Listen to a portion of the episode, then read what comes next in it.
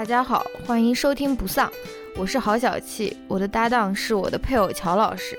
不丧是一档严肃活泼、含情脉脉的夫妻聊天节目，男主播思维迟缓，女主播百无禁忌，黄腔不断。我们读书、观影，谈论流行文化，也关心社会和政治，拒绝自我审查，呼唤不同背景下人与人的同情和理解。欢迎你在通勤、做家务、洗澡等碎片时间，在各大泛用型播客平台收听节目。也希望你能在苹果 iTunes 上为我们留下好评。批评意见，请千万不要劳烦告诉我们。Hello，大家好，欢迎收听新一期的不丧。哇，呃，这么轻快的一个语气 嗯我们这期来聊一聊，啊！不先给大家就说是祝福新年快乐啊。对，这是我们二零二二年录的第一期节目，Yes，是不是？嗯，二零二二年我们要改头换面，重新做人，对吧？所以 这是什么意思呢？就是我们这个读书会要重新捡起来了，对不对？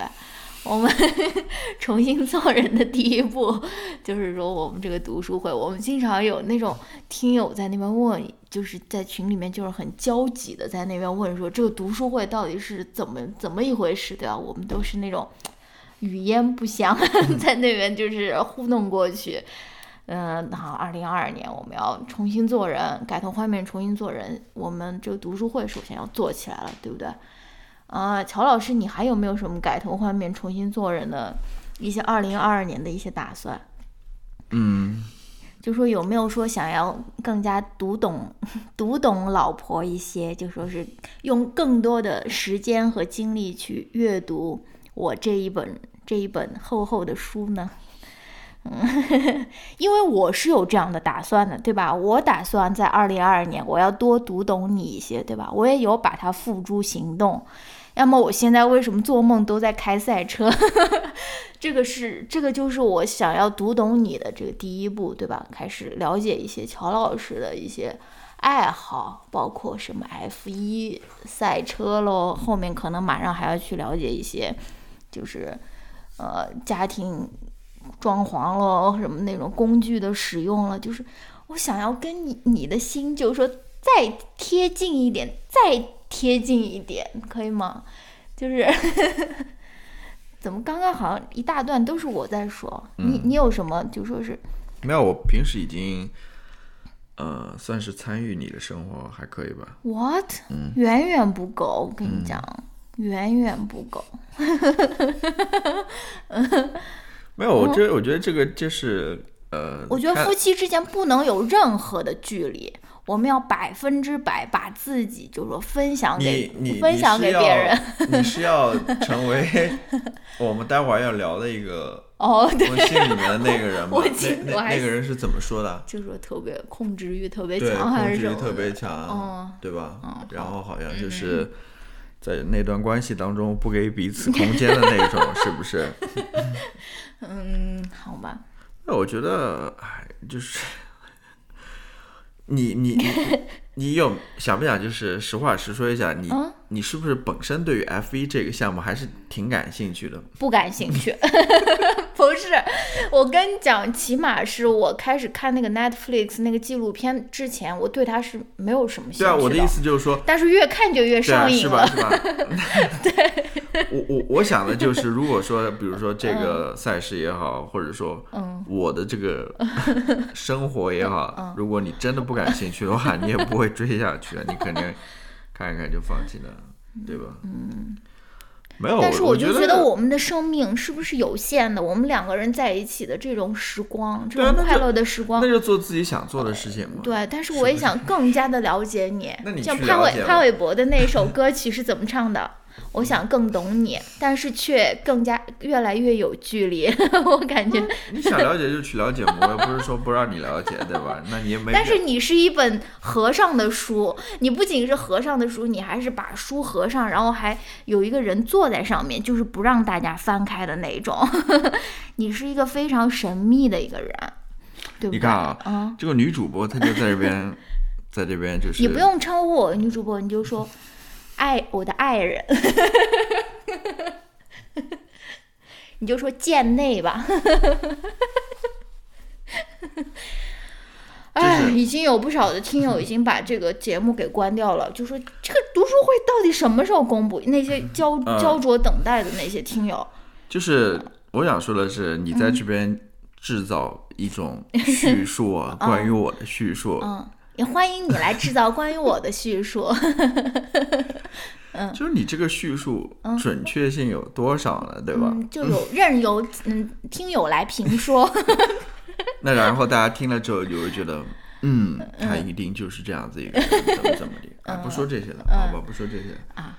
嗯，回到我们读书会的这个时间，说说读书会这件事。回到我们读书会啊，新的一年改头换面，这个另外一层的意思就是我们重启这个读书会。之前因为我们有一本书没有读完，然后呢，我们好像就说是啊，算了，我们就嗯不不把它给那个。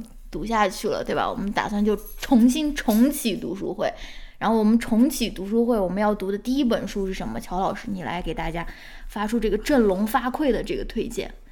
嗯，叫什么？王老师和 张老师，王医生和 沈医生是什么？OK，张医生与王医生。OK，呃，我没看过，我还没。王老师。然后沈医生也是 make sense，因为是发生在沈阳的故事，所以你就把他们全部都杂糅在一起了。是，嗯，这个书好像是最近刚出的吧？也不也不是最近了，也是出了有一段时间了，一两个月吧，那也算是新书了。对，我我说一下我们为什么要要是要读这本书啊？就是因为我们之前放弃的那个读书会的那个那那个书也是新经典的一一本书。对吧？我们现在读的这本书也是张医生与张医生与王医生，也是新经典出的。所以我就说，哎呀，我们辜负了那位编辑，嗯，好心的这个这个图书编辑一次，我们就继续来，呃，从再读一下他们最新的这个，其实这本书吧。呃，我觉得读书会这个书还是挺难选的，嗯，啊，就不是说不是说挺难选，就是说不是说什么书都能拿来读的，嗯，因为我在。考虑这个具体读什么时候也跟你讨论过嘛，或者经常经常打枪我的一些推荐。那比如说有一些太难读的，嗯啊，对吧？一些哲学类的书，陈嘉映老师那本书一点也不难读。但是我又想过，我们随笔类的，我们其实之前读过陈嘉映老师的书，是不是？好吧，可能不想再重复吧。嗯，那有的书就比较难读，嗯，不一定是说它。呃，艰深或者晦涩了，比如说哲学类的书，比如说上一本我们读的那本书，啊，叫什么来着？我已经都不记得了，已经时间太久了。啊，对，那本书的话，就是因为它讲的是关于美国哦，下沉年代，关于美国社会的嘛，很多人可能对于美国社会里面的这些事情不是特别熟悉，所以读起来还是有点吃力的。虽然它在文字上面或者在理解上面没有那么多，它里面。更多的是一些，嗯，基本的一些知识，可能大家不是特别熟悉吧，所以而且有点厚嘛，嗯嗯，可能感兴趣读下去的人就不多。那还有一些书呢，就，嗯，我是我们能力不足了。你比如说你之前说的谁的自传来着？菲利普罗斯。哦，对，菲利普罗斯。嗯。那菲利普罗斯，我们自己本来也对这个作家不太熟，对吧？嗯。然后光是要聊他那本。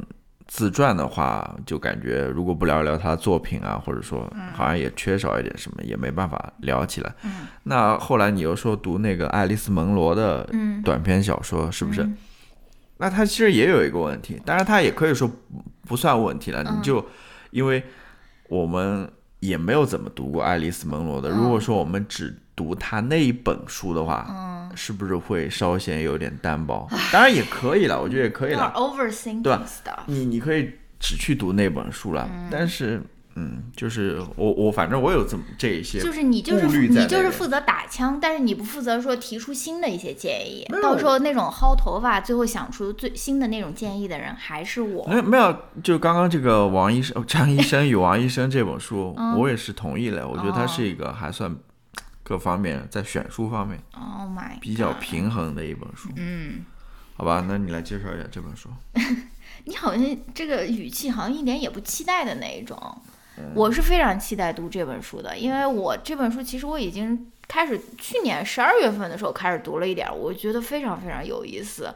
然后我今天又选选了要读这本书以后，我又重新开始读了一下它，就是而且是就是着重读了一下李海鹏给他写的这个序，我就觉得非常有意思。就像这个这个书的名字一样，它其实就是讲 张医生和王医生的故事啊。张医生和王医生呢都是在东北吧当医生的两个人，他通过他们两个人的故事又串起了。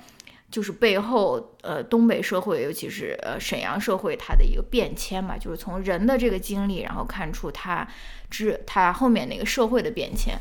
然后，如果大家就是我觉得这这书也上那个豆瓣阅读了，所以如果你想要试读一下的话，我就我觉得你可以去读一下，试读一下那个最开始那个李海鹏给他写的序，就是我觉得是非常非常有意思，因为他李海鹏就在那边说，他说其实这本书是在讲这两位医生。社会化的一个过程，以及他们在这个过程中，他们所遭遇的很多不适的这种感觉，就是嗯，discomfort，哎，是康是是一个是一个词儿吧？就社会化，我们平时说的社会化，好像就是说学习怎样成为一个好的一个呃一个公民啊，或者说一个社会成员。但其实李海鹏他在里面说的这个社会化，他这个社会呢，其实用的是我们比较中国的一个含义，就是那种。社会，你知道吗？就是就是会很懂，就是很社会的这个人，这个人很社会，对吧？因为我觉得我们大家都应该对这个“社会”这个词不太陌生吧。尤其是你如果参加过任何那种中年人的那种饭局，你就能够知道说他们他们这种这种这种所追求的这种社会的这种感觉是什么样的嘛，对吧？就是一种圆滑啊，或者说是在这个社会中可以。可以就是 navigate，就就就是可以如鱼得水的这种感觉吧。反正我就觉得这个这个这个点就我就感觉很有意思嘛。因为我虽然我嗯没有没有没有，我不觉得我自己是一个很社会的人啊，但是我确实从小到大，比如说跟我爸去参加那种饭局，我确实是目睹了很多中年人企图是变得更社会的一个过程，或者说是他们心中的这种社会是。什么样子的，对吧？嗯，那我给大家朗诵一下这个，嗯，我给大家朗诵一下我我刚刚那个，呃，在李海鹏的序里面，他写了一个关于这两个人的一个介绍吧，我觉得挺有意思的。我刚刚给也给乔老师朗诵过一下，然后他说，嗯，张医生和王医生，他们如今是优秀的医生，有责任感和医德。他们能辨善恶，保留着某种程度的独立人格，拒绝下作，拒绝同流合污。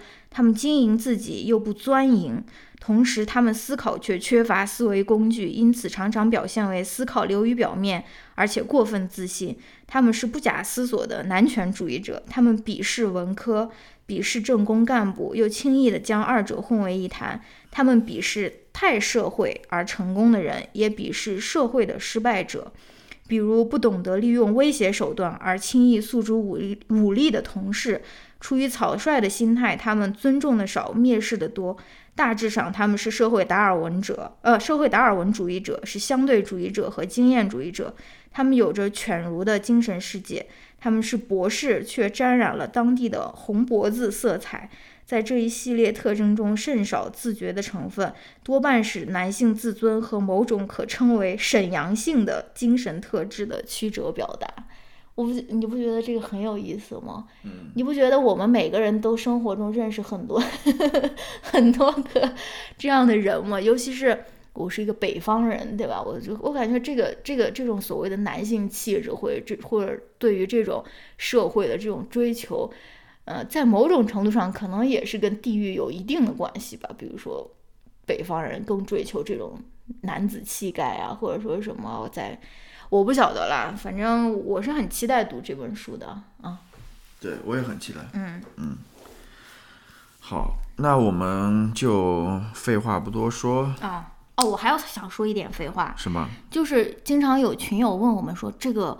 读书的这个 schedule 是怎么样？我们有没有什么在群里面要打卡，或者说什么？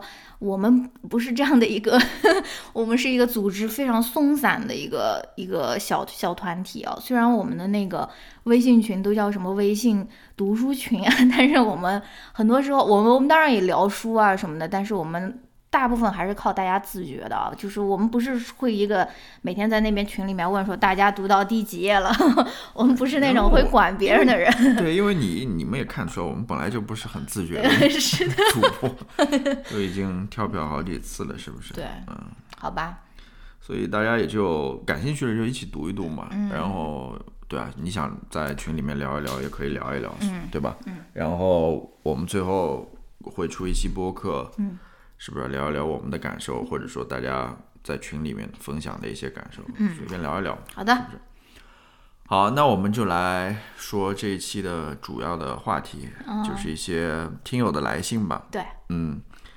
那我们这次收集了三封听友来信，其中主要要聊的是后面两封。第一封信的话，就简单的提一下吧，因为说实话，我也不知道该怎么去回答。呃，我觉得他的问题，对吧？如果大家想要回答的话，有什么看法的话，嗯，可以说一说。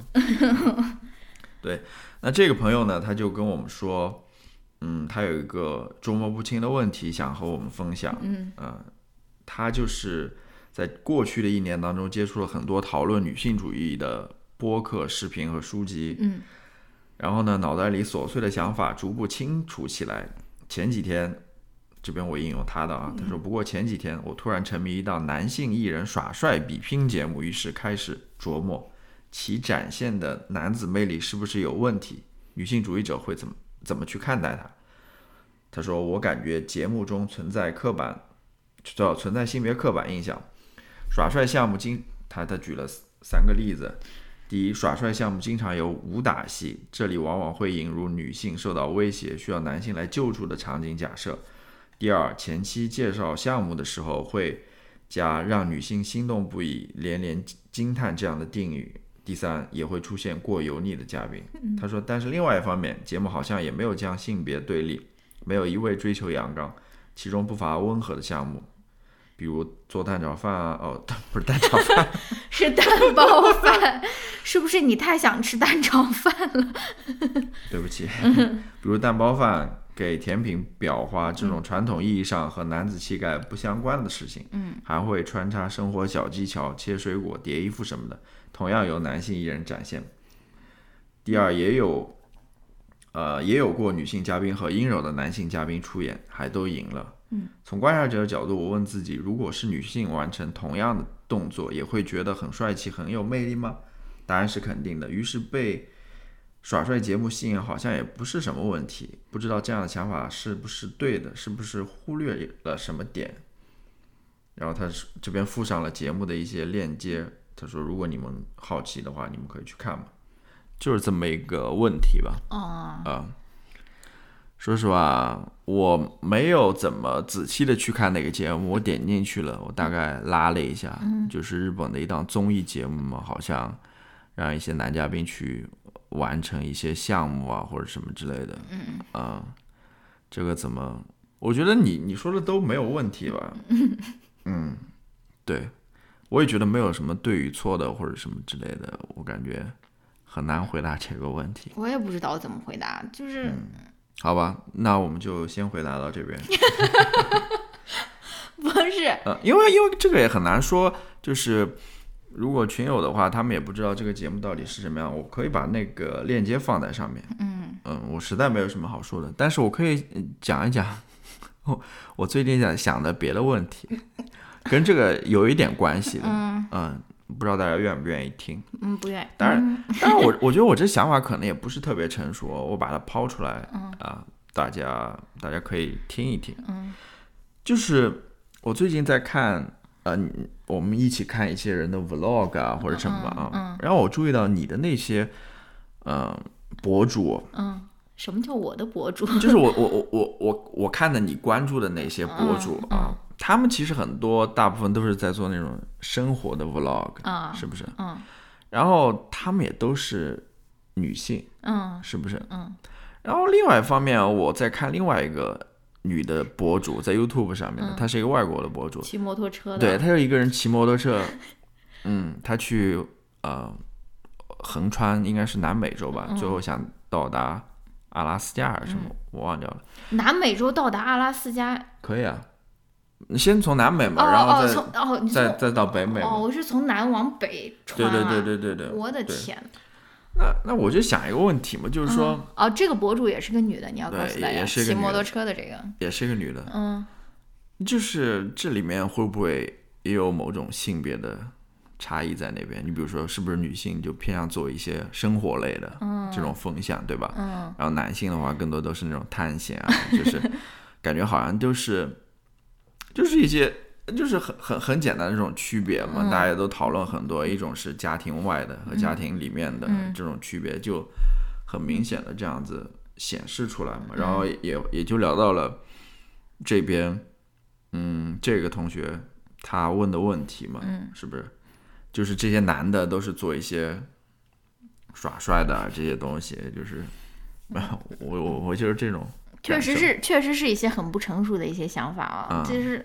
我不明白你你想要表达什么，因为因为这个骑摩托车的不也是女的吗？你为什么说男的、男的男的是那种探险类的那种？对啊，我我的就是说，但是我想说的是，那个骑摩托车女的这种这类博主很少，哦，就是你你看到那种探险类的，嗯。去去就是能够抛下自己，当然那个女的好像是哦单身还是什么了，嗯。就是他们去抛下自己的家庭或者什么去做一些事情的那种人，就是嗯嗯很不成熟的一些想法。嗯好吧，嗯，我不知道怎么回答这个这个这个东西啊，但是我我觉得，嗯，首先我就不懂这个节目的定位是什么，就是男的过来耍帅嘛，或者他来完成一系列的这个动作，然后让。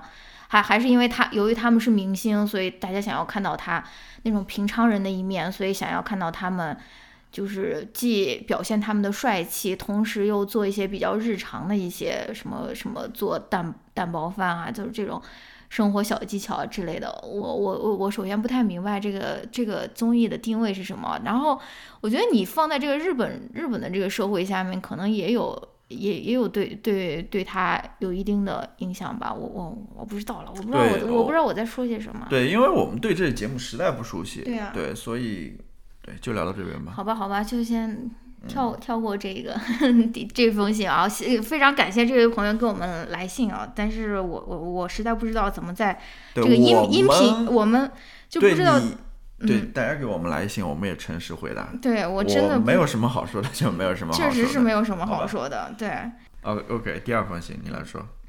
呃，第二封信是一封比较沉重的一封来信啊。这哎，是是说这封吧？对，好，第二封信是一位听友给我们分享的，嗯，比较沉重的一封来信，但是，嗯，而且这封信也挺长的，但是我还是想跟大家读一下吧，因为我不想就说是让大家，就我觉得他他的来信里面还是有很多细节的，这些细节可能也是跟我们最后要讨论的东西是有关系的，所以要不然还是读一下，OK，你读还是我读？你来读吧。好吧，他说：“郝小气和乔老师，你们好。最近接触到你们的 podcast，感觉非常清新、放松和健康。也不知道为什么，就是想和你们分享一下我的经历。嗯，你们可以叫我 Olive。我二十年前来悉尼上学，就一直待了下来。现在是一个十岁孩子的妈妈。我目前的婚姻状态在非法律层面上是待离婚。我想分享的就是我在这个家庭里的家暴经历。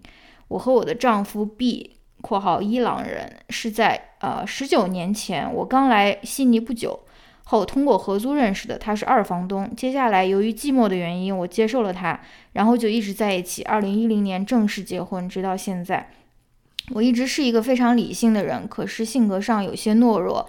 这些懦弱表现在，即使我非常清楚我俩不不适合，我还是继续和他相处，直到现在，也还表现在这些年。我在很多方面的忍让和迁就，B 一直有家暴的行为，有强烈的控制欲和依赖性，经常还会对一些事情有歪曲并且执拗的认知。他的暴力倾向在我俩相处的早期已经暴露出来，呃，可是我当时一方面不知道有家暴这个概念，加上我懦弱的性格，就一直忍耐着。虽然一直经历着家暴，我还是觉得自己是非常幸运的。一方面，是由于从小成长在非常健康的知识分子家庭，我非常清楚的知道我俩的关系是很不健康的。另一方面，我有一份相对稳定的工作，随之而来的是稳定的收入。我在政府部门工作，是专门保护家暴和儿童福利等相关弱势群体的。我虽然不在工作的第一线，可是也清楚地了解家暴的性质以及如何求救。加之平时所工作在一起的同事都是一群高学历、理性、有抱负的精英，在这方面我一直在健康的成长。对于 B 的家暴，相比其他在工作生活中听说的家暴例子，应该属于相对轻的。可是他们都是真真实实的家暴。作为伊朗人，B 有着过于强烈的家庭感，在他的概念里，婚姻不是存在个人空间的，所有事情都是以家庭为单位进行的。所以我很难有机会。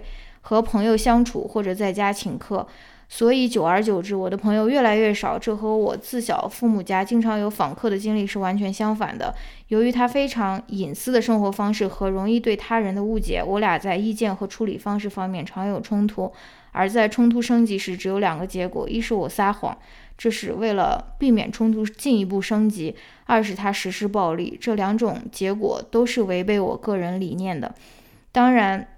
在这么多年的婚姻生活中，我也不是一味的忍让。由于他的暴力，我报过警不低于五次，只是每次都先向警察提供了正确的口供，然后由于 B 的各种影响，在事后或者上庭时提供了相反的证词，让他逃脱。虽然我没有很天真的以为他会被警钟敲醒，可是对于他一直都认为他的暴力是由我导致的看法极其失望。B 的暴力没有因为我们的孩子出生而消失，孩子成了第二个我。他一直在暴力和高度紧张的环境下成长，所以孩子学会了撒谎和取悦，也懂得如何掩盖一些事情来误导 B 的注意力。B 对我们的暴力和控制都是以爱为借口，他认为他所做的任何决定都是为我们好，他也真实的希望这个家庭能够。以以他所构想的方向发展，可是，在我和孩子们来说，他的构想和处事方式不是我们所能接受的，所以我们一直都在以自己非常隐秘的方式来反抗着。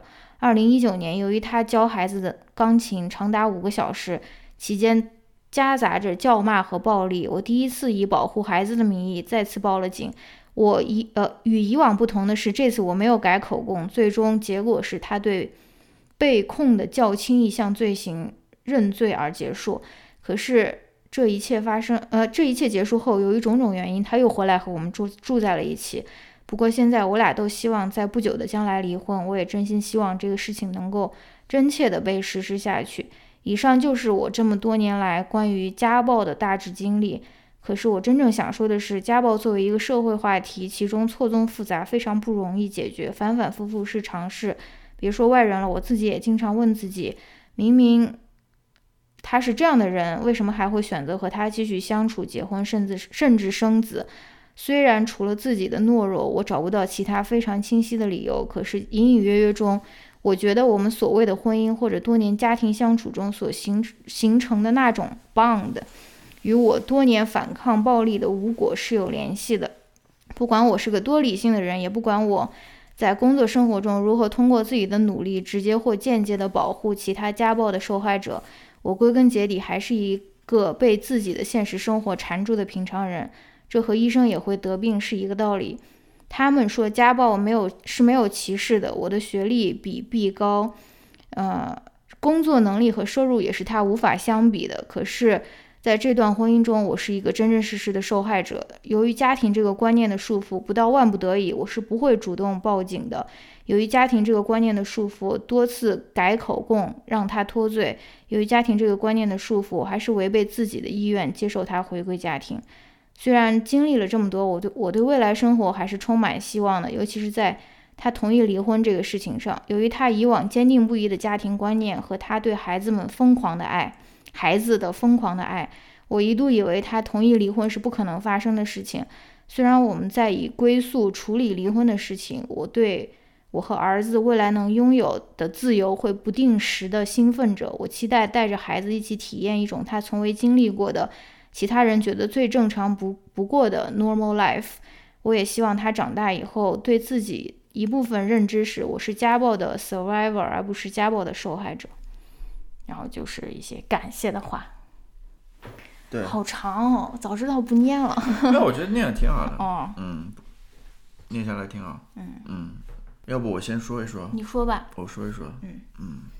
我是怎么想的？我反正读完这封信之后吧，我最大的一个感受就是说，嗯，也正如它里面所提到的那样，当然不是我我会提出这样的疑问了，我觉得很多人，嗯，我不我不知道，就有人嗯。可能会提出这样的疑问，就是说，你既然遇到了这样一个人，一个会家暴你的人，嗯，你为什么还要这样相处下去，对吧？他已经家暴你不止一次两次了，已经很多次发生了，嗯。你还在继续所谓容忍他，嗯。让这段关系继续发展下去，结果到后面遭受了更多的家暴，嗯，当然最终结果是你们要分开了嘛？那为什么希望我们发出节目的当下，你已经离婚成功了。对，嗯、那为什么在这个过程当中还反反复复的原谅他，嗯对吧？让他住过来，嗯或者让这事情一而再再而三的发生，嗯难道你呃没有从你的这个中当中学学到什么吗？就是好像一直在，当然他也给了解释了，嗯他的解释是说自己可能有些懦弱，嗯对吧？还有就是他说的，由于多年的家庭啊、关系以及所形成那种 bond，就是那种、那种关系了。嗯还有就是，它里面提到了一点，用了一个排比句，说由于家庭这个观念，嗯，这个是我想说的。什么叫由于家庭这个观念？是当然他没有说的很清楚或者很具体了，这边我也只能稍微猜想一下，是不是？一方面可能，呃，就是她说的，可能她跟她，嗯、她的丈夫还是有那种感情在的吧？嗯我觉得应该还是有那种感情在的吧？啊、另外一方面，是不是会觉得说，要给孩子一个完整的家。是，嗯，这也是一方面，这都是我们的猜测了。第还有就是说，会不会觉得，呃，可能大多数人像那样，嗯呃，把这件事情暴露出去。如果你们离婚了，对吧？嗯可能是不是一件很光彩的事情，还是希望维护这样子的一个一个关系，嗯即使他在这段关系当中是相对来说有些痛苦的，或者什么之类的，等等，这都是我的一些猜测了。嗯啊其实我想说什么？我想说，嗯，就是人是非常复杂的，嗯呃，就是很多时候人做决定就是不是那么在外界看来不是那么理智的，或者不是那么理性的，他处于一个非常复杂的环境当中，就是人不是像经济学当中所说的是一个理性的人，呃是时时刻刻都在做非常理性的那种那种抉择的，嗯。他是被很多因素影响着，你知道吗？我我我是这种感觉，嗯，我感觉你说的那个那个那个人会被问的问题是非常非常平常的一个问题，就是大家都会问家暴受害者的一个问题：你为什么不离开？而且你如果你如果看这个这个这个听友给我们写的这个信的话，她其实是比她丈夫的收入要高的，就是她其实她的经济大权或者什么，她没有被她丈夫控制，而而在这样的情况下。她也是没有能够选择，就是说啊，在第一次暴力发生的时候我就离开，就是就像你说的，其实其实导致一一个行动的原因是非常非常多的，不仅仅是，嗯、不仅仅是一方面的原因，而且我就在想说，她作为一个呃有知识、有工作、有收入的一个女性，她都面临这样的这种困境，你更不要说那种真的是被。被被另一半就说掌握了自己的这个这个，比如说信用卡不让用，或者说车也不让开，她跟失去任何这种自由的女性，你在你如果还要问他说你为什么不离开，其实是非常非常自私的一个问题，对吧？就是你为什么不问说你为什么那问那个家暴的人说你为什么要家暴，或者说你为什么要你你为什么要这样子控制控制他？而且我们但我们经常问的就是受害者说你你你为什么不离开？这其实是非常。就居高临下的一个一个问题吧。对，嗯就是这边他自己也说到了嘛，他说，因为他也是做这方面的工作的嘛，嗯就，是对对对，他还有这种这种资源，对对吧？他还是从事着与家暴和儿童救助儿童相关的工作。福利相关的这种嗯工作的，所以他对这个事情应该是认识很清楚的。就是如果我们从外部条件来看的话，嗯他应该是最有可能去脱离这样子家暴的关系的，或者家暴的这样环境的。嗯，但就是在这样的情况之下，你看他做出这个决定还是有一定困难的。是，当然这里面有你所说的，呃，就是对于那些更不幸的人来说了，对吧？嗯比如说他没有自己经济独立的能力啊，或者说等等，呃，其他资源都掌控在被被被对方所掌控啊，或者什么之类的。还有一点就是，呃，我觉得他生活的地方应该是澳洲吧，嗯，当地的政府对于家暴这个事情也是看有介入的，对，嗯也是非常明确的。嗯，他去报警的话，当然前几次是因为他提供那个假的证词了，当对他不是他不是因为警方的不作为，对对对他是因为警他自己改了口供，他后来讲了那个真实的事情，提供了嗯真正的证词之后，警方也立刻就介入了嘛，或者法律也立刻介入了嘛，然嗯后判给她丈夫判罪本。那你要想，在一个权利得不到保障的社会当中，这事情可能就更难。嗯，对吧？所以我我想说，我还想说一说，就是为什么在这种情况之下，她还是没有决定去去离开她的丈夫。嗯啊，那我我我想的是，会不会也有一种可能性，就是她没有认清楚这个现现实是这样子，她自己境况是这样子的。嗯这也是我想说的。其实人很多时候很难认清楚自己的现况。嗯就是他可能还会觉得说，嗯，这段关系还是可以拯救、可以挽救的，或者说没有想象中的那么糟糕。嗯就是他还是对对对这段关系也好，说对他们的未来抱有一丝幻想也好，嗯或者说抱有一丝希望的。嗯但是随着这个幻想和希望一次一次的破灭，他终于看清了这个嗯真相、或者现实到底是怎么样的。他觉得是没有可以挽救的这个这个余地的，嗯所以他最终决定接受真正的结果。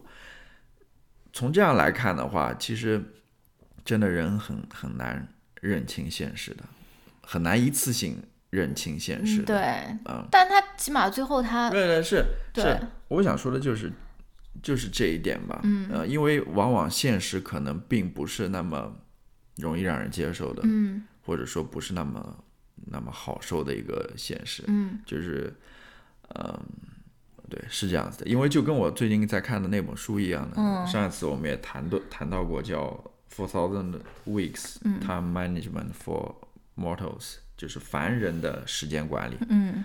它里面就是说，比如说像那些喜欢拖延的人，嗯，他们为什么会拖延？你就说我吧，没有，大家都有拖延，哦。大家都有拖延，就是他们都会我我说的我是你啊，不是不是，我是从不拖延，我是有那种提前完成任务，对，就是说。他们会觉得，就这些拖延的人就嗯会觉得说，拖到明天说不定就死了，就不用做这个事情了。嗯不是不是，没有 没有，呃没有就是你你说你来分享一下你的心路历程。就是他们总会觉得自己没有这个能力去完成一个他们想象中的一个非常完美的嗯。一一一个作品也好，就是说他们觉得自己做这件事情的话，没办法得到他心中很完美的这么一个结果。嗯。我我觉得像我这样子会拖延的人，嗯。其实就是对于现实有一个错误的判断，嗯。就是会觉得说，好像你所做的所有事情都会有一个非常完美的结果的嗯。啊、这是不可能的。嗯呃，它里面也谈到，就是说那些善于时间管理的人，为什么最后时间越管理越 越糟糕呢？就是为什么会觉得时间管理到最后好像时间越来越不够呢？嗯。就他们会觉得自己是有能力做所有的事情的，嗯。这就是引到他这本书的最后的呃标题嘛，就是说你是一个凡人，嗯。你你所拥有的时间是有限的，你只有四千个嗯。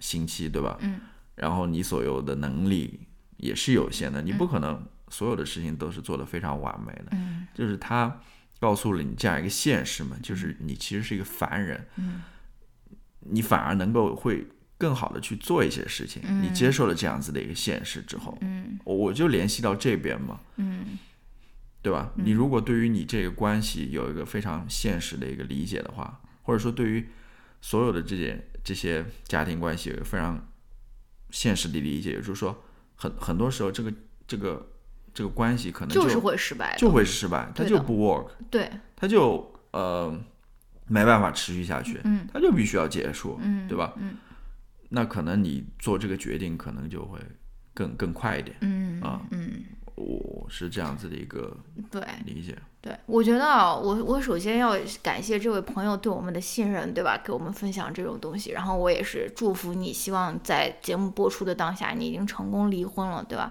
然后呢，我我还想说一点，就是你你总是说你这么拖了这么长时间啊，或者什么，你是一个懦弱的人，或者说是你是一个怎么？没有没有，嗯，对我就想说你是一个，正常人，你是一个凡人，对大家都是一样。我就想说你，你不是一个懦弱的人，你你最你就是即使最后离婚成功了，你也不要一直在这边用这个来就就是贬低自己，就觉得说我为什么不早点离婚？这种美好的带着儿子这样过正常的生活，为什么不早点发生？我觉得这都不重要，重要的就是你现在已经做出这那他自己个决定了。说了嘛，他说他跟他儿子说他儿子的时候，当然也指他自己了，就是你是一个 survivor，对你不是一个被家暴的人，就是你是一个幸存者，对对你不是一个被家。我觉得这句话的意思，我的理解啊，就是你是一个幸存者，而你不是一个被家呃家暴的呃受害者，你不是一个受害者。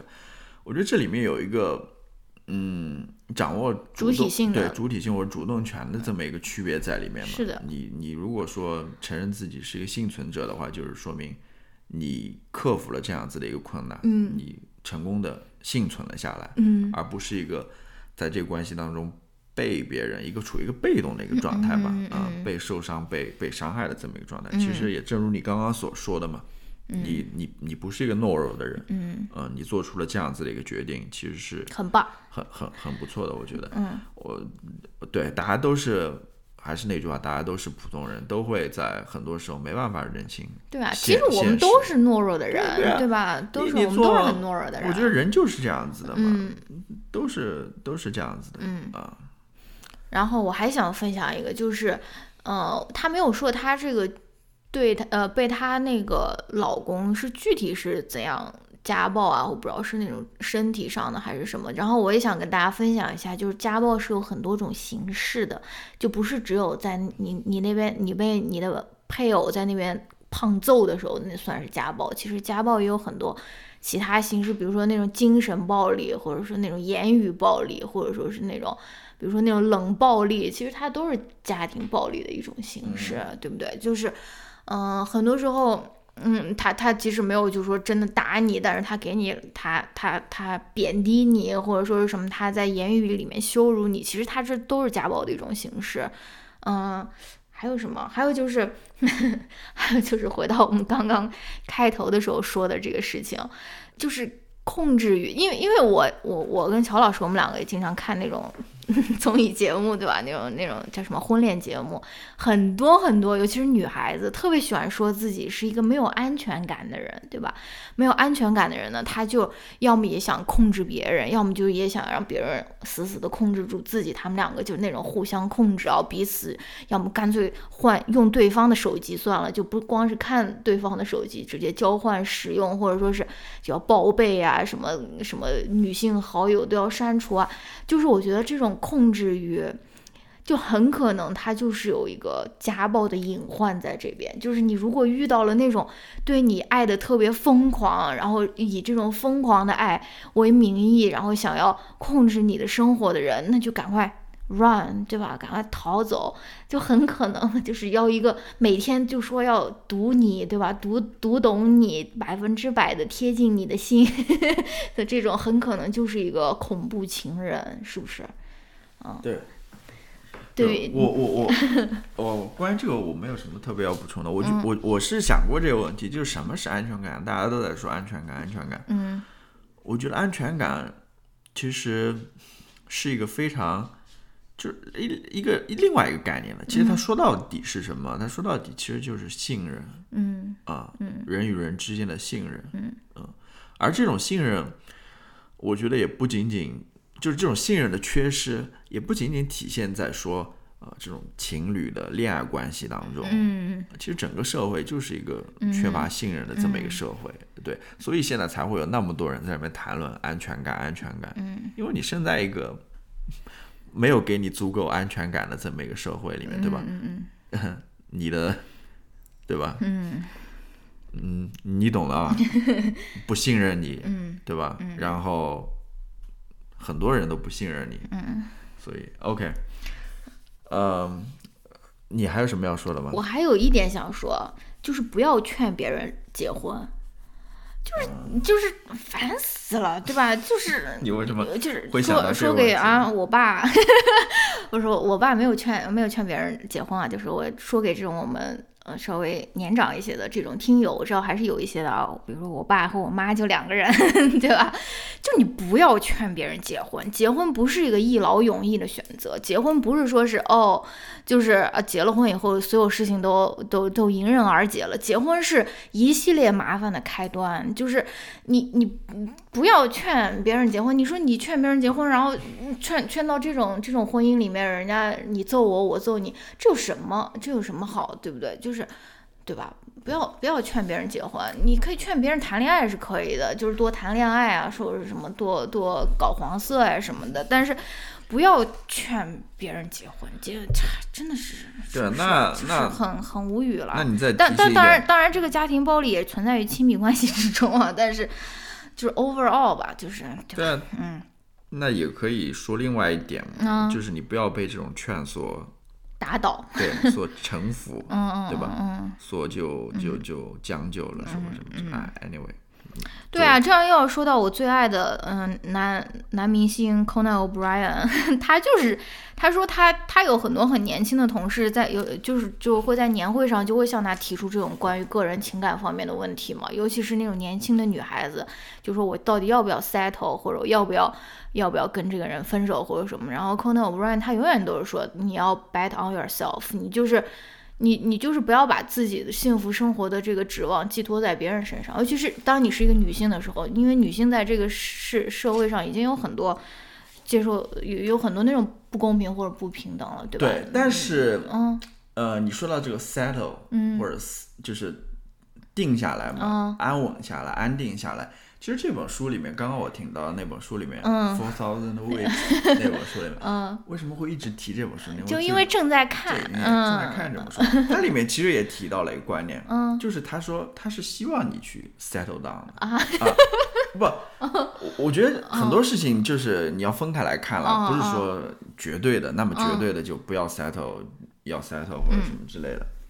他发现什么呢？就是好像发现现在，呃，现在的年轻人吧，嗯。就是不会去做做这种承诺，这种 commitment，嗯。就是去 settle down，好像总害怕自己可能选的这个人不对啊，哦，或者说你知道吗？担心种种的问题。嗯。他的意思就是说，你还是要去去努力的去，如果你相信的话，嗯。你决定的话，你还是要 settle down 的，嗯。因为正如刚刚我们所聊的，或者说他所说的，就是没有一个所谓无限的或者说完美的一个、一个人在那边等着你，嗯。或者说你的人生其实是有限的，等等，就是说，嗯，你这样子永远在那边跳来跳去的话，不可能找到一个非常完美的对象在里面。嗯，呃，就是一方面要鼓鼓励人不要轻易的去结婚，对吧？但另外一方面，如果你觉得你赶自己快结婚，嗯，不是，也不是说赶快结婚，就是你觉得你自己觉得还就这个人还不错了，你觉得可以了，你不要胆小，或者说不要也要敢于的去去去做出这个东西吧。我觉得，好的，嗯，不行就离啊，朋友。对啊，就就是 你如果说发现自己 made a mistake，对吧？嗯。那你就及时止损嘛，嗯，就是这样子。然后，嗯，我还想说一点关于这个，嗯。就是聊到我们这期节目最最最开始的时候，嗯。你说我新年有什么样的一些愿望，或者说一些跟我有关的我比较感兴趣，嗯。其他的我都不兴趣不大。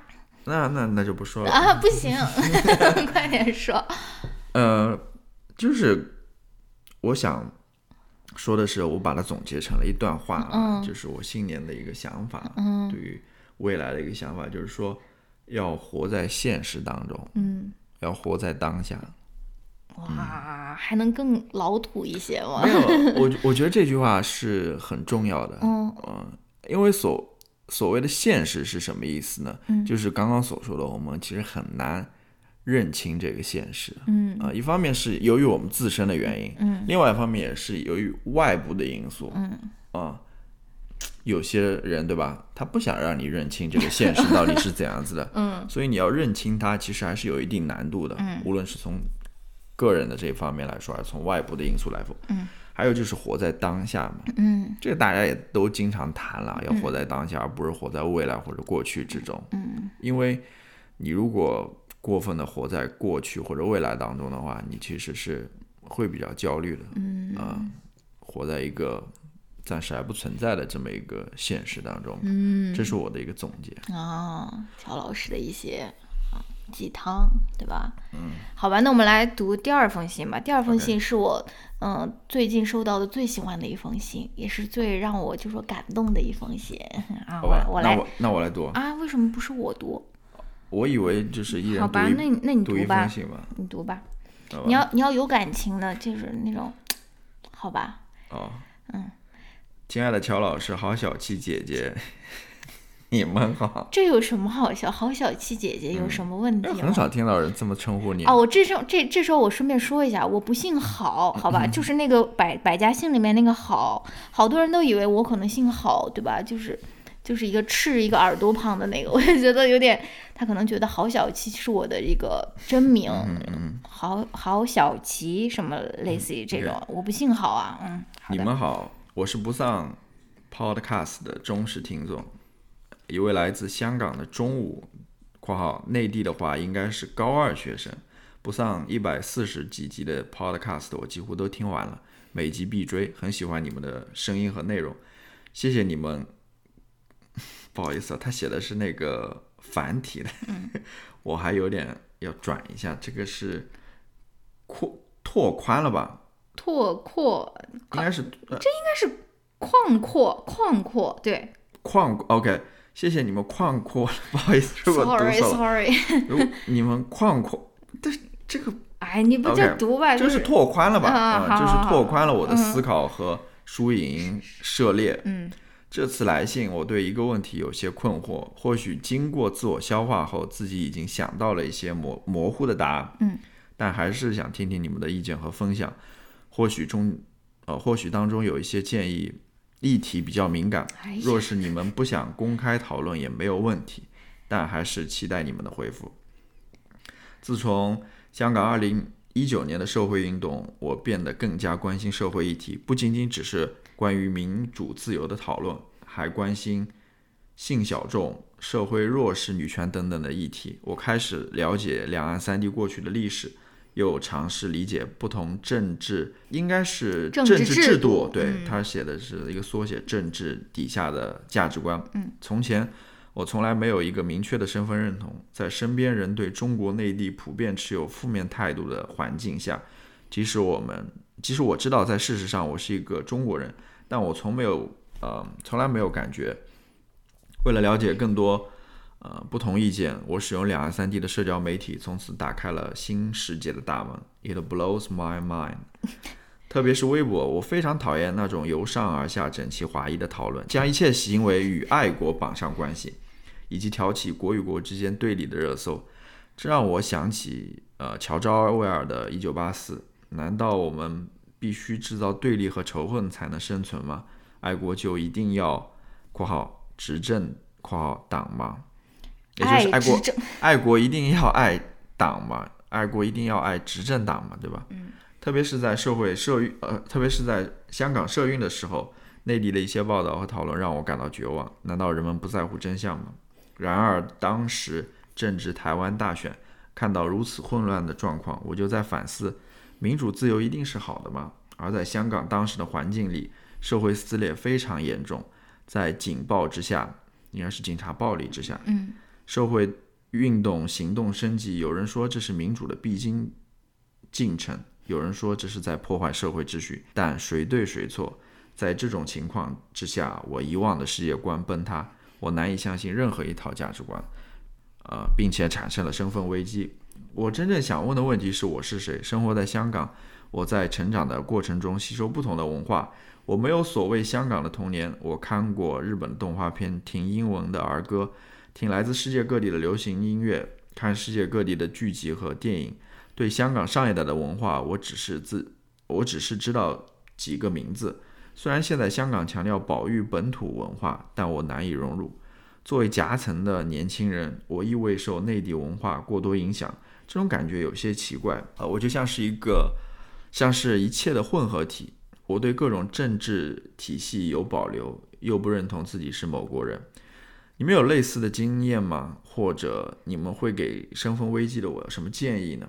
我又应该如何探索？不知不觉写了这么多，原本还有一个问题，但还是留给留待下次，希望可以有机会再写信给你们，期待你们的回复。这是我首次因为非考试的理由写信（括号对对的，你们没有看错），在用语上可能有些奇怪，希望你们不要介意。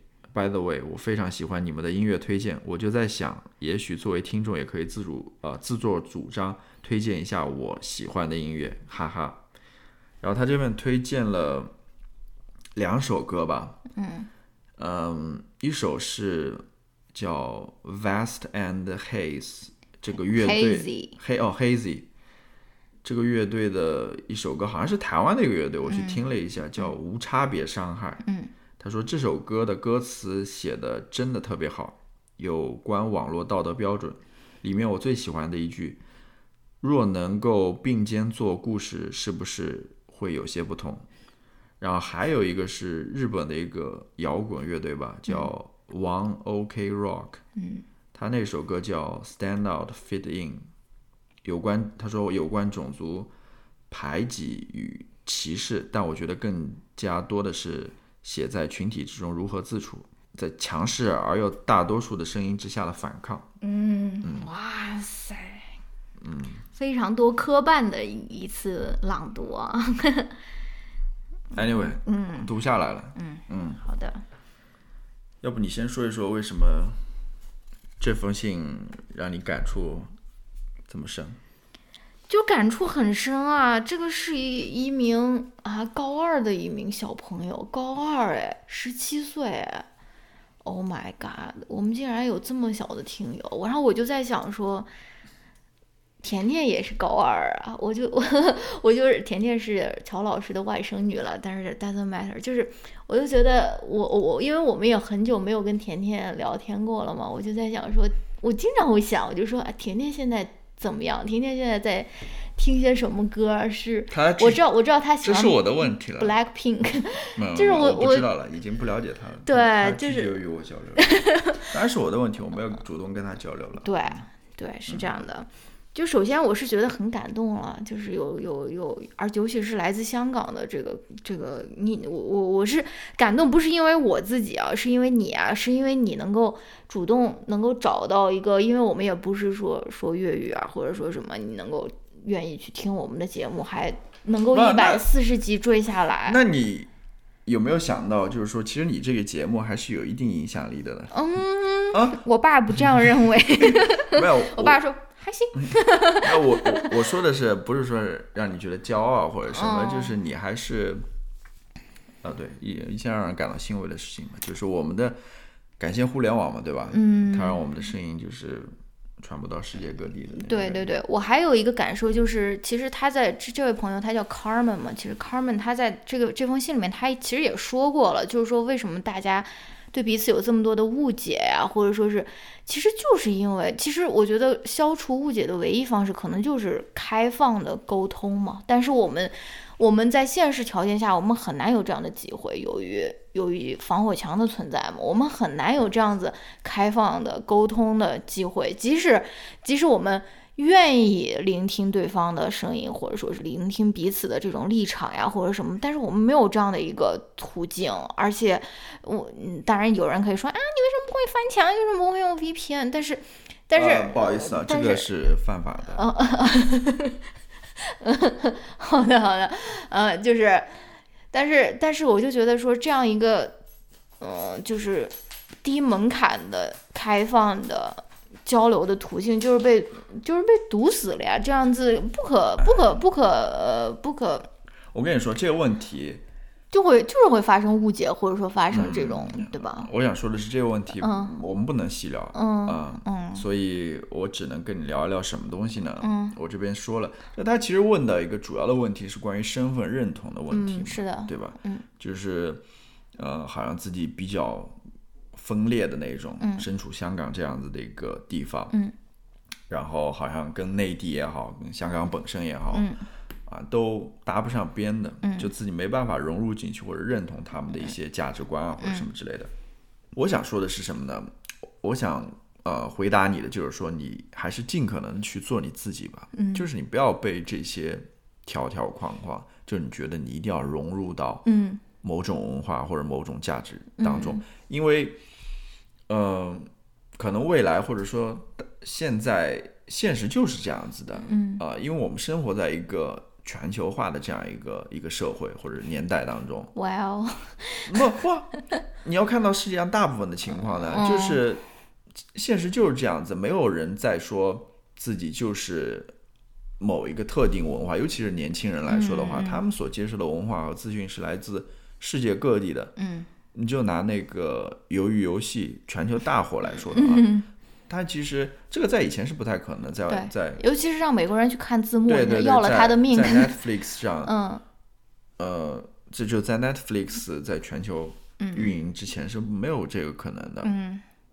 那现在就是这样一个趋势啊，我觉得你的问题可能也是很多当下年轻人的一个问题，对吧？嗯他们在互联网上成长起来的，他们接受的文化来自世界各地的，嗯他们也有这样的问题，就是说对于自己本国的文化嗯。或者一些价值观没办法认同，反而对于比如说一些哈韩的人，对吧？嗯。喜欢那种韩国 BTS 团体的人，他们觉得那才是我真正喜欢的那种文化，嗯。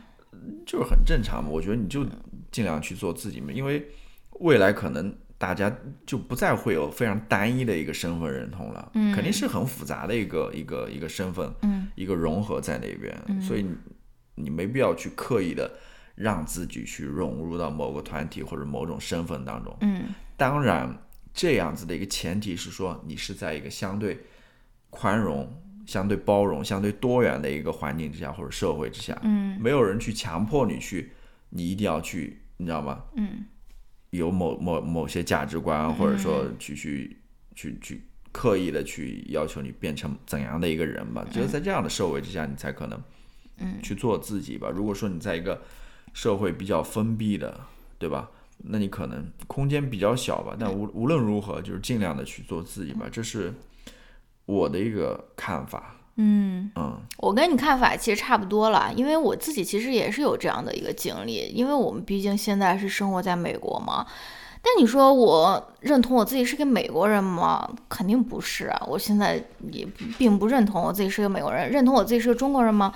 呃，我认同我是中国人，但是我真的也呃，但就是我、就是我我不认同我是美，说啊，呃你说你说，我想说的是，所谓的美国人和中国人，其实是指的是那套非常主流的、非常强势的一套话语吧，社会上面的一套价值观、一套话语、一套话语。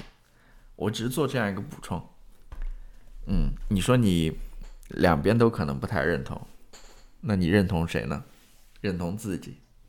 我是一个游戏玩家。我我想说的是，我现在认同我是一个美国人吗？好像也不太认同，但是我确实是跟呃美国人过着非常相似的生活。我现在就是在这个美国这个社会生活，但是你说我认同我是一个中国人吗？我现在是一个中国人，对吧？但是我确确实实 technically 很久没有在中国这个社会生活过了，就是我自己也是处于这样你所说的一个这种夹缝中的这个状态。然后刚刚开始的时候，确实需要一定时间去适应，或者说去不不说适应，起码是去认识到自己的这个状态吧，因为。因为我也知道有有有一些我的那种朋友啊，或者说什么，他们就是来到美国以后，就是想要用尽任何的这个机会，就是跟美国人出去玩，或者说是就想要就是试图融入这个所谓的这个美国社会。但是我觉得我好像也不想做去做过多的这样这方面的这种尝试，就是我是觉得。不融入，它其实也是一个一种融入，因为你如果生活在一个就像乔老师刚刚说比较包容、比较开放的一个社会里面的话，它不会强求你每个人必须要融进去，就是硬融，对吧？你你如果不是这样的一个人，就像基努里维斯说的，你为什么总问我为什么不说话？我又没问你为什么话那么多，对吧？就是他他他他你他他一个好的一个健康的一个社会，它是不它是其实不是需要你去。认同它，你才能在里面生活，或者说是什么。反正我想说的就是，呃，我用我自己的经验来说，就是我我这些年越来越，嗯，越来越拥抱我自己这种边缘的一种身份，就是我就是这种四不像的一种身份。你说我是美国人也好，你说我是中国人也好，那我就是这样的一个 outsider。我现在越来越。呃，就说享受这种过程了，我不觉得这是一种难以融入或者说是什么的这种这这这种表现，而而而而是我觉得我反而能够对，就是两种我我我比较喜爱的或者说是我能够嗯建立连接的这种文化，都可以有一种嗯。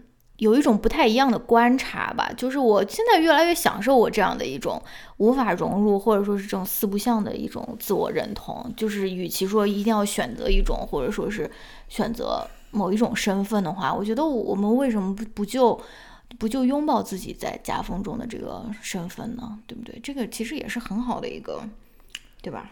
是是这样子的，但是呃，我做一些补充，嗯嗯，就是。虽然，比如说你现在生活在美国，呃，没有人去强制你一定要，你知道吗？要成为一个美国人，嗯对吧？要去接受喝一吨可乐，去没有就去接受或者接纳美国的那套非常主流的那些价值观，或者说什么之类的。嗯。但是我想说的是什么？我想说的是，你其实，在潜移默化当中，嗯，还是多多少少。被这样子的一个大的环境、大的文化所影响，嗯，所同化，嗯，是有这种呃影响在里面的，嗯，因为怎么说呢？你每天需要跟这个社会去打交道啊，对吧？如果说你真的彻底不融入或者不接受的话，嗯，你没办法跟这个社会打交道的，对吧？你你你你做的一些事情，比如说你每个礼拜你要把垃圾推出去，对吧？或者说，对吧？你你跟别人。嗯，请求帮助，你要说 thank you 或者什么之类的，就是这些小的细节了。就是你是要接受这样子的一种文化的，嗯没办法，就慢慢慢慢的，你还是会被这样的文化所同化的。可能当中一些非常主要重要的，你可能永远都没办法接受，是不是？嗯但是这是在美国社会，比如说在家门口挂上美国国旗，对，嗯，对，嗯，这是在美国社会了。同理，在中国社会也是这样子。嗯。可能很多时候你在抵抗或者对抗某一种主流的一些话语或者说文化，但是但是你只要生活在那边，你还是慢慢慢慢的你会被这套话语或者文化所侵蚀，嗯，所同化的，嗯，呃，我还想说的一点是什么？就是可能在关于身份的身份认同的，可以可能在比如说在呃国家这样子的一个身份上面。你在谈这些时时候还可以，正如你所说的那样，我在夹缝当中生存，或者说我只认同我自己的这个，我可能还没有那么困难。嗯。但是对于其他的一些身份来说的话，比如说他他这边所说的那些性少数的群体，对吧？嗯。或者说女性群体，他们这样子的身份，其实不一定有这么幸运的。嗯。他们所在生社会当中，或者说在自己生活当中所面临的那些困难，由于这样子的身份，嗯，是非常真实。非常真切的，嗯，他们不可能说去逃避它、去回避它的，他们必须要面对这个的。所以，对于这些人来说，嗯，他们其实，嗯，可能并没有你刚刚所说的那么幸运了。这也是为什么我们要追求一个更加平等、更加多元的一个、更加宽容的一个社会的原因吧。嗯，就是让更多人有选择的机会嘛。嗯，不不需要被呃一个特定的一个。一套价值观所捆绑、所束缚，可以做自己嘛？就我最开始所说的，去做自己嘛，做自己想做的嘛，没必要被某某一个特定的一个身份所绑架，嗯，对吧？嗯嗯嗯。关于这个来信，你还有什么要说的呢？嗯，我还想给这位朋友推荐一首我最爱的歌曲，也是跟这个身份认同很有关系的。然后它又刚好是我最爱的一首歌曲。是呃，Mitski 的 Your Best American Girl。嗯因为 Mitski 如果大家知道啊，她是一个日裔的一个女歌手，所以她在美国这个社会，她就是一名亚裔嘛。所以她这首歌，她其实就是在唱，她应该是她是交了一个白人的男朋友吧，然后她就在跟她那个白人的男朋友说说。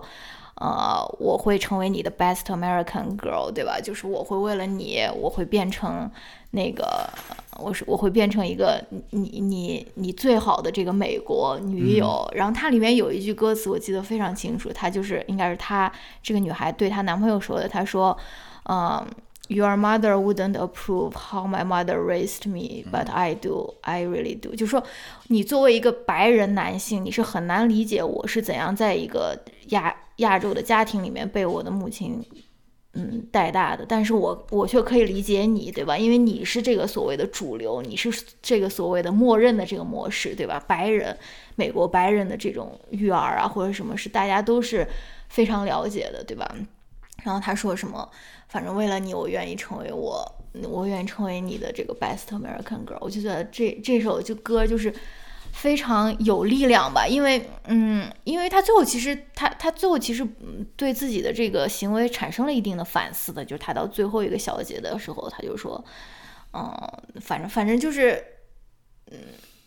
对，就是就是这个意思啊。反正也推荐给你，非常非常好听。这首歌是，嗯，当年出来的时候是被应该是被 N N P R 吧，嗯，他的那个选为当年的最好最好的一首歌，对的，最好是首歌之一吧，至少是。对。